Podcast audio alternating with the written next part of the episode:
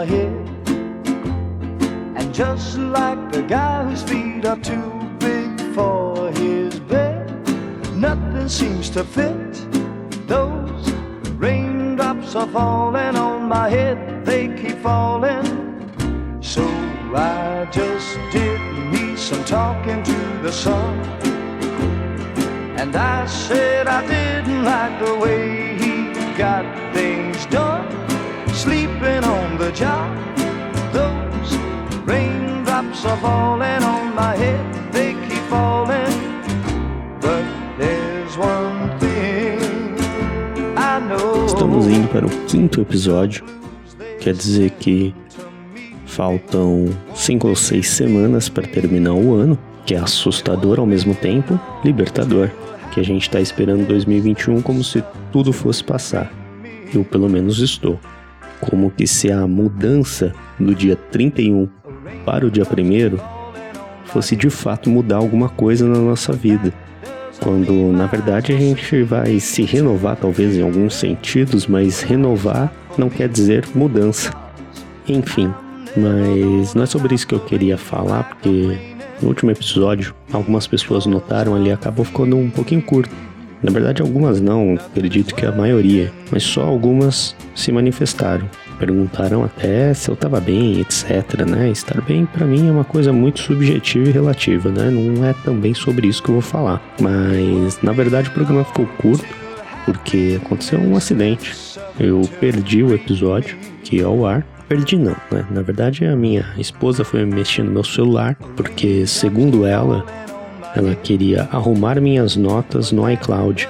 Ela fez uma nota compartilhada para eu colocar itens de lista de mercado e ela vê em tempo real, né? Uma lista de mercado interativo. Aí quando eu colocava as coisas não estava funcionando, enfim. Ela queria mexer nisso para arrumar. E por conta disso ela pegou meu celular e disse que ia arrumar e eu já estava inquieto ali, prevendo algo pior, porque uma coisa que eu sei mexer em tecnologia, então na verdade eu até sabia do provável problema, mas ela quis fuçar ali e aí aconteceu o pior.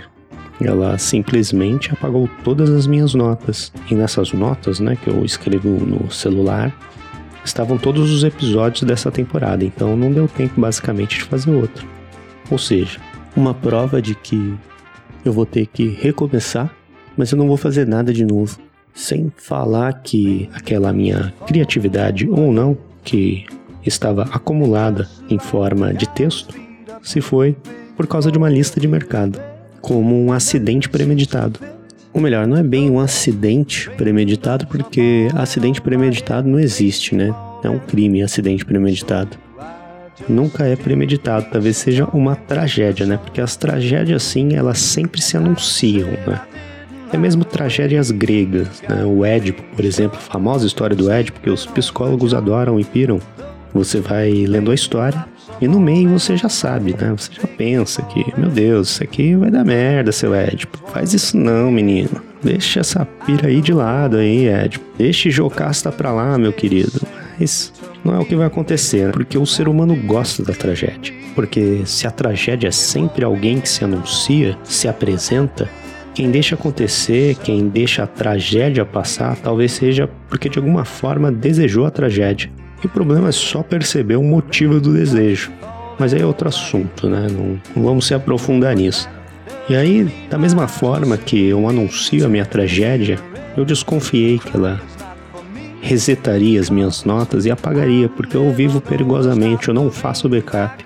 Eu tinha mais de 300 e poucos notas ali, pensamentos e frases e afins escritas no meu celular, que é algo que eu faço há muito tempo. Eu sempre fiz isso, de anotar peculiaridades que eu percebo no meu dia, porque se mais tarde eu recorrer à memória, é a mesma coisa que recorrer ao esquecimento, né? Jamais eu lembro. Às vezes eu até lembro nuances, pedaços aqui e ali daquilo que eu tinha sacado, mas elas geralmente se perdem porque elas não se completam, né? Só são coisas. Na verdade, as partes esquecidas são mais como lastros, não pedaços, né? Pedaços é um todo cheio, né? Uma parte. Mesmo que às vezes faltem as partes, um pedaço já é cheio o suficiente para não ser um lastro. Então deve ser um lastro. Um lastro é mais vago. um lastro se mete no fundo e fica ali parado no fundo do porão, pesando, faltando pedaços. Então, meio que para evitar esses lastros, eu passei a escrever há muito tempo atrás. Eu já até o notava antes, mas não de uma forma mais ativa e consciente. No início, incentivado um pouco por um amigo meu, eu até comecei a anotar tudo no caderninho. Esse meu amigo, ele carrega um caderno e um lápis assim para anotar tudo. E talvez ele anote num lápis e papel, porque de novo, como numa tragédia anunciada, o lápis ele logo se apaga sozinho, né? Ele não sobrevive muito ao tempo, principalmente dependendo de como você armazenar. Sem falar que o caderno você pode se perder, molhar, enfim acontecer uma série de fatalidades. Talvez por conta disso que ele anote no caderno, porque inclusive ele vive comprando esses caderninhos porque os antigos se perderam. Eu não. Eu a usar o celular porque ele me dá mais facilidade. Às vezes eu tô até dormindo, dou aquela leve acordada e no momento que eu acordo, por um acaso estou no meio de um pensamento ali, e não importa qual seja esse pensar, eu pego o celular ali e anoto. Às vezes eu nem lembro que eu anotei a cor, tem um monte de coisa escrito, que é curioso. Enfim, esse meu amigo, por acaso ele anota no caderno com lápis, como eu disse, né? Não é nem caneta, é lápis. E ele carrega esse caderninho com ele. Mas eu, claro, jamais faria isso, não só porque eu não tenho esta pomposa cultura ao ponto de andar com lápis e papel. Eu ainda sou pragmático demais para tirar o papel do bolso ali. Então eu optei pela tecnologia mesmo.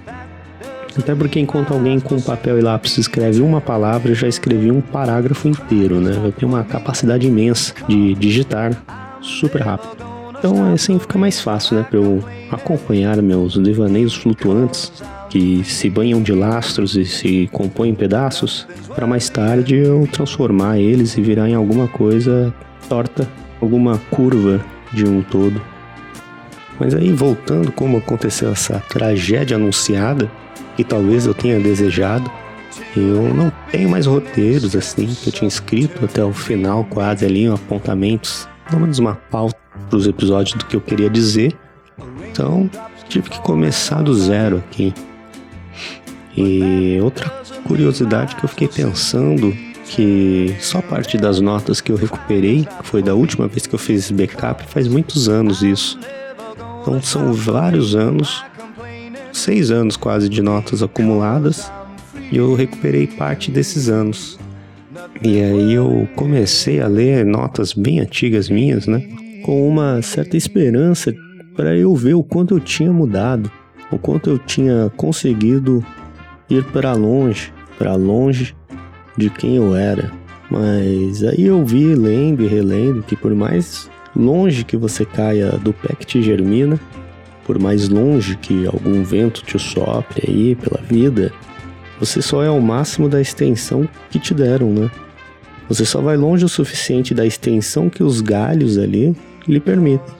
Não tem como ser outra pessoa senão aquele que te conceberam para ser, aquela pessoa que te germinaram.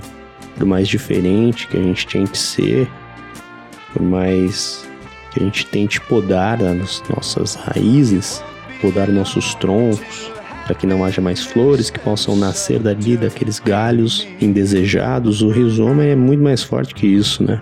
Uma hora haverá de nascer algum ramo que se enxerta ali como uma orquídea que te lembra sempre quem você era ou quem você um dia sonhou ser. Because I'm free,